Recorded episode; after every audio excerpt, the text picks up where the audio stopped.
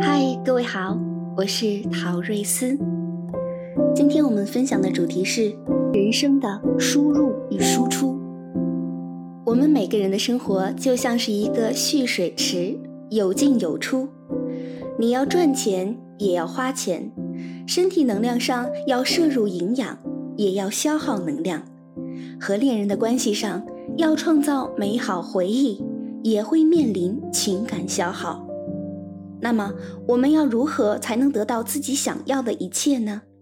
有三个关键点：知道自己到底想要什么，学会做正确的选择，以及如何用自己擅长的部分去获得。输入与输出的本质。生物以自身正能量为燃料，对外做功。从外界的生物和非生物中产生正负能量。我们自己、他人、动植物都是生物，住所、交通工具、生活用品等都是非生物。这样说很难理解，我们来举个例子：假如我们每个人都是一个幸福银行，能量就是货币。在幸福银行中，咱们需要不断的花钱去外界获取回报，花的这个钱就是正能量，这个回报就是正负能量。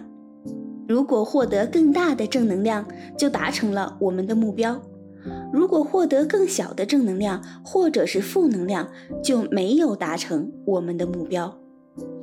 当收入大于支出，输入的正能量大于输出的正能量。你的幸福银行中存款就会不断的增加，幸福指数就会高。当你把关注点聚焦在自己身上，多做自己喜欢的事儿，和喜欢的人在一起，发展自己更多的技能，每天都在进步，一天比一天开心，这就是收入大于支出。当你开始把爱分享给身边的人，力所能及的为他们提供帮助。这就是收入大于支出，支出大于收入，输入的正负能量小于输出的正能量，就会不断的消耗你原有的存款，幸福指数就会变低。负能量是无法积累的，它只能被中和，也就是说，进来的负能量越多，你消耗的正能量就越多，幸福存款就越少。你爱一个人，一直在付出，但是对方并不爱你。当你们出现矛盾、争吵不断，你一次次的失望，这就是支出大于收入。你做着一件自己不喜欢也不擅长的事儿，每天早上就开始心烦，天天盼着放假，这也是支出大于收入。生活中碰到不如意之事十有八九。如果总是抱怨、发泄情绪，解决不了任何问题，反而会衍生出更严重且没必要发生的事儿。其实，只要换一种思维模式，想一想，通过这件事，我学习到了什么，反映出了自己身上的哪些问题，下次碰到类似的情况，我该如何应对，避开这种负面结果，就是将负能量转换为正能量。尼采曾说过：“我评估意志力的强弱，是看他能够承受多少阻力、痛苦和折磨，并知道如何将此转化成优势。”在生物的输出和输入当中，其实无疑是我方的品行、能力和经验能否满足对方的兴趣，对方的品行、能力和经验能否满足我方的兴趣。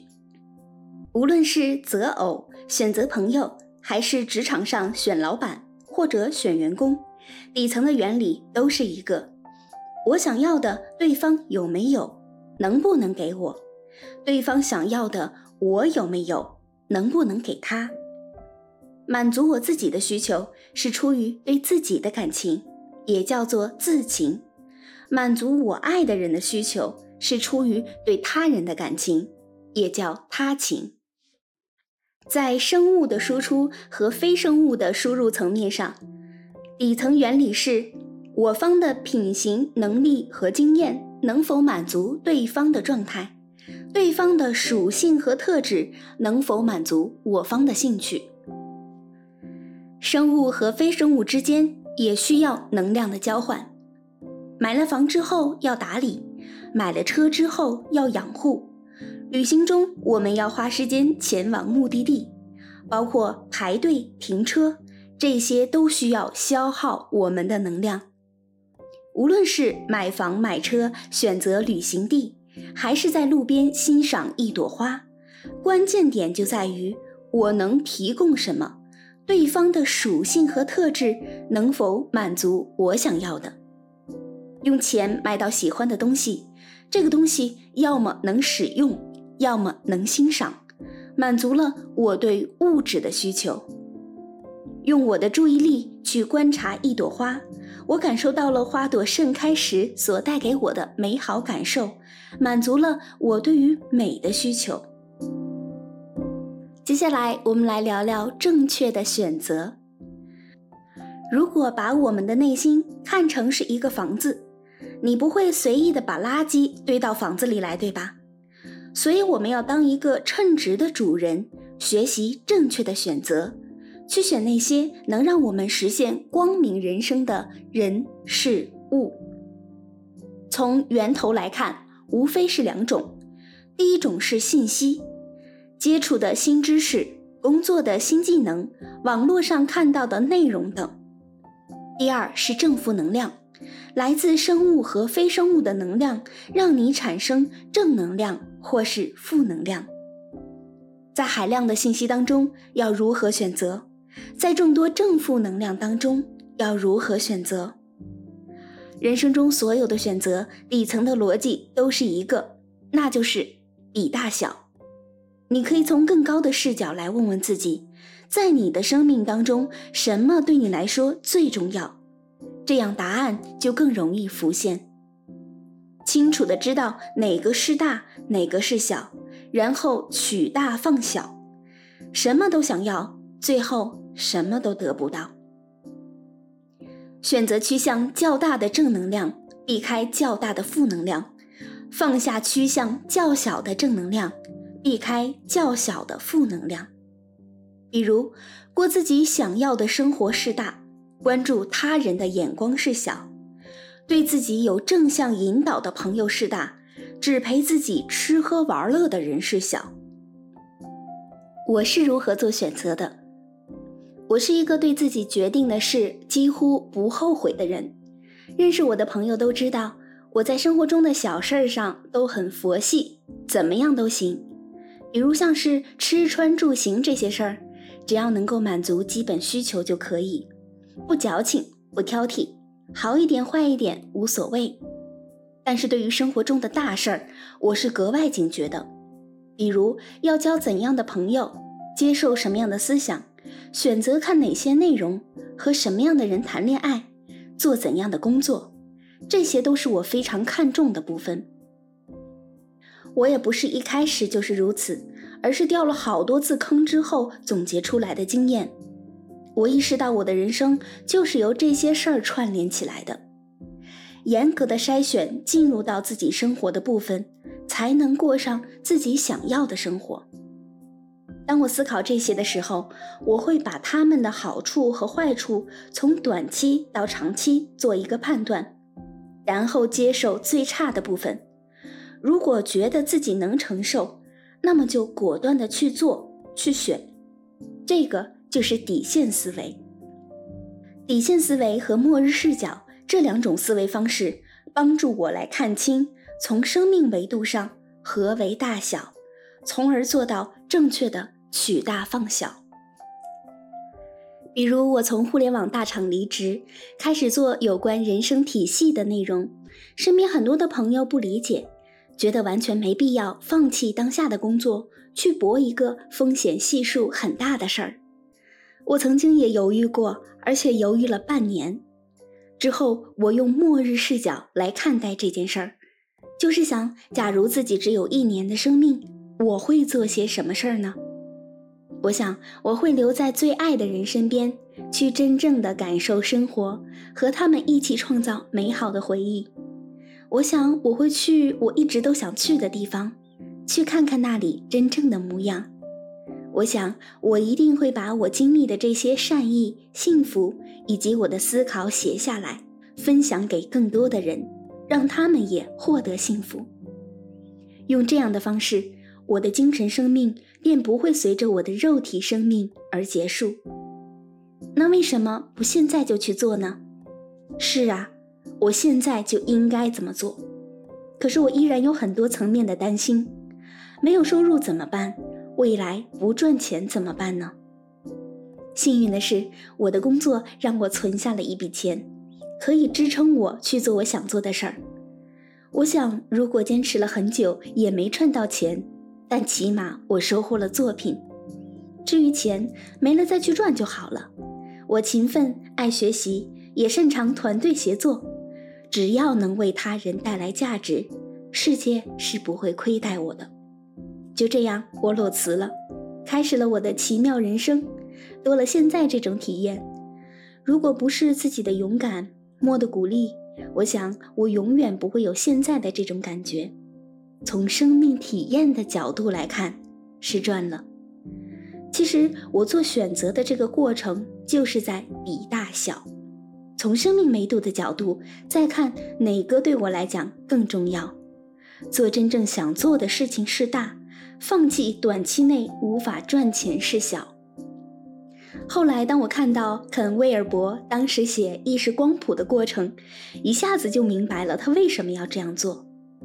一九七三年，二十四岁的肯·威尔伯给美国加州意识研究科学学会的通信主管约翰·怀特写了一封信，请求他们对某项意识研究项目提供经济支持。那时的他是内布拉斯加大学林肯学院生物化学系的研究生，他希望能从科研工作中暂时抽身一年的时间。专注于他多年来一直探究的心理学中更高意识层次的研究，因为当时学会经济紧张，并没有能力为肯威尔伯提供支持，于是肯威尔伯寻找到了另外一条出路，就是在当地饭店当洗碗工，用一年的时间写成了一本长篇著作《意识光谱》。后来他又给约翰怀特写了一封信。希望他可以帮助自己找一个出版商。约翰·怀特帮威尔伯前后找了三十三家出版商，最后《意识光谱》在一九七七年正式发行。看到他的这段经历时，我就在想，肯·威尔伯一定是意识到了写《意识光谱》这件事儿在他的生命中意义重大，大到他能够放下学业。放下其他人对他的看法，来全身心投入其中。最重要的事儿，先去做。他践行了这句话。如今，我也和他一样了，克服了恐惧，成为了理想中的样子。无论是生物还是非生物的选择，先知道自己想要什么最为关键。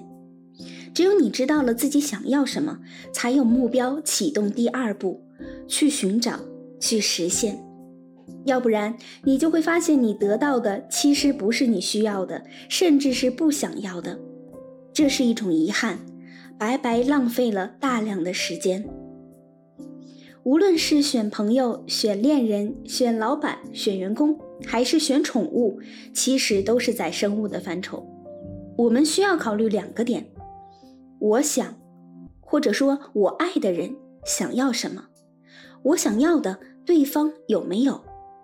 比如在择偶上，我们想要的是从在对方身上获得巨大或重大的正能量，然后看对方从道德修养、个性、物质条件、情绪等方面能否给我提供我想要的正能量。像是我在选择交朋友的时候，就有几个原则：第一，无论对方的社会地位和职业如何。正直善良是底线，人品要是有问题，他再厉害都是浮云。第二，我会选择敢于突破自己的人当朋友，就是他想做什么事儿，即使现在什么都没有，但是真的愿意花时间去研究、去探索。通常这种人身上有股强大的力量，和这样的人做朋友，你能够见证对方的成长，对自己有积极的影响。第三，我会选择有利他之心的人当朋友，就是当自己的生活过得还不错的情况下，愿意主动的帮助他人。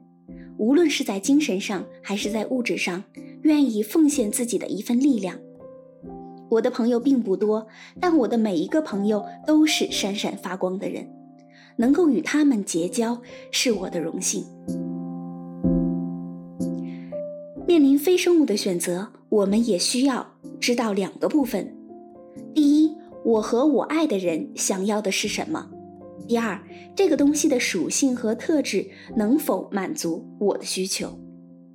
比如买衣服，你想要舒适、有设计感，兼具美观和好打理这几个需求，那么在选择的时候，按照我们所关注的这些点来看，有哪些能够符合以上的要求？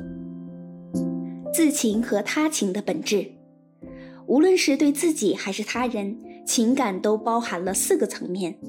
微好感、好感、喜欢和爱，自情就是对自己的感情。很多人会说我们要爱自己，事实是没有人是不爱自己的。我们不仅仅是爱自己，同时我们还喜欢自己，对自己有好感和微好感，覆盖了四个层面。之所以很多人说不爱自己，是指用错了方法。对他人的感情叫做他情。我们对待他人的感情是从微好感、好感、喜欢、爱逐渐上升的。没有人一开始就深爱一个人，都是从微好感开始，一点点的升温，最后上升到爱。这种爱的积累，不断的加深，从量变到质变，最后抵达他爱的最高境界，也就是我们说的神性之爱，也叫无条件的爱。人在神性之爱中，不再考虑索取，只有付出。每个人的心中都有神性之爱，只不过需要我们去激发它，它才会呈现出来。在生活中，我们会面临爱自己还是爱他人的选择，于是常常会陷入到一种误区当中：要么全然的为自己着想，要么全然的为他人着想，全然的爱自己。被说成自私，导致很多人什么事儿都只考虑自己，完全不顾及他人的感受；全然的爱他人被说成无私，又或者在生活中所有的决定都为他人考虑，忽略了自己的需求。似乎两者之间一定要选一个才行，但他们从来就不是矛盾的，要根据实际情况，根据特定的事情来决定是该关注自己的感受。还是他人的感受，这是一种动态平衡，固定偏向于某一边，注定会失衡。有些事儿自情大于他情，那就选自情；有些事儿他情大于自情，那就选他情。你一定会遇到在自己的需求和爱人的需求之间做选择的情况，比如只有一天的假期，你想在家休息，你的爱人想出去露营。这时候，如果你的他情大于自情，你就会很自然的陪着对方一起，看到对方开心快乐，对你来讲更重要，也不会觉得委屈了自己。这就是他情在起作用。当他情大于自情时，就要让他情发挥作用，为他人着想，勇敢的付出，有多少他情就付出多少，而且不要追求回报，只是去做。当你不图回报的付出时，你才能够体会到爱的力量。能够给予爱是生命中的幸运。如果你碰到一件对你来说很重要的事儿，或者当下你更想满足自己的事儿，那就要坚持。比如这一天你更想用来发展自己的某项技能，如果对方拉着你出去玩，这时候你的自情大于他情。就要和对方表达自己的真实想法，选择做自己想做的，要不然你的心中就会充满对自我的愧疚。这个时候，咱们就要勇敢做自己，学会拒绝。做选择说来简单，但并不是那么容易就能做到的，这需要我们不断的练习。有个非常好的方法，就是运用正醒和反省。正醒帮助我们趋向光明，反省帮助我们避开黑暗。正醒和反省要一起来看，这样避免因正行取得的成绩而骄傲，也防止因为反省体现的不足而失望。正是两者同时存在，把握好平衡，才能走得更远。正行，把生活中那些你做得好的、取得的进步、体会的美好感受记下来，等于把看得清、做得对的事情保持下去。最好的方式就是将这些逐渐塑造成好习惯，让你不费力保持高效运转。我在手机的备忘录上有一个文件夹，就是专门来记录开心幸福的事儿。在我看来，这就是人生的幸福资产。它还有另外一个功能，就是当我不开心的时候，翻来看看，有着很强大的治愈能力。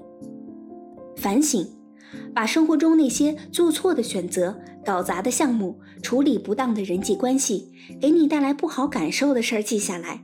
对他们进行整理和复盘，分析自己是在哪个步骤中出现的问题，提醒下次要注意这个情况发生。我在记录反省的时候，就分成了好几个模块，有身体健康、事业工作、家庭管理、人际管理、财务管理，哪里做的不好，我就记下来，一个个慢慢改正。这在刚开始很困难。这代表我们要承认错误是一件很丢脸的事儿，但你想想，这个世界上没有完美的人，比如你崇敬的人，他也有自身的缺点，只是你没看到而已。放下光环，真实的对待自己和他人，我们才能实现蜕变。二部分，输出。我们每天工作、运动、学习、与人交往，甚至吃饭、睡觉这样的事儿，其实都是在消耗能量的。做难的事儿消耗多的能量，做容易的事儿消耗少的能量，这就是我们的能量支出。那么，我们到底要付出什么才能得到想要的一切呢？在面对你想要的一切，关键点在于对等对应，就是你想要什么。就要拿相应的东西去交换。想要信任，就要做出值得信任的事儿，信任自然而然就来了。想要金钱，就要拿你擅长的技能去交换，帮助他人解决问题。想要得到爱，就要付出爱，发自真心的去行动。想要有所提升，就要花时间去研究，忍得住寂寞，扛得住诱惑。目标为生物的输出。当我们遇到一位心仪的人，他在各个方面都是自己的理想伴侣，这个时候我们就要了解他最看重另一半的哪一些品质，拥有怎样的能力，然后看看自己能否给予对方他所需要的。比如我刚和莫认识的时候，他就和我说，他心目中的理想伴侣是正直善良、有独立思考能力、有利他之心的人。当我知道了他看中的这些点后，就知道了我拥有这些特质，所以我能够给予他想要的，因此也就能够换取他身上我想要的特质。目标为非生物的输出，需要用我的能力和经验达到对方的某种状态，对方才能用他的属性和特质达成我想要的。比如，你心中有一个理想的住所，你先要找到它，让它成为你的家，然后运用你的能力把家打造成你理想的样子，它才能够呈现出这种状态，成为你的理想住所。当你欣赏一块宝石的时候，需要投入你的专注力，才能够发现它的更多面。若只是扫一眼，没有用心的去看，纵使它是稀世珍宝，对你来说。也就是一块普通的石头。希望今天的分享能够对你有所帮助。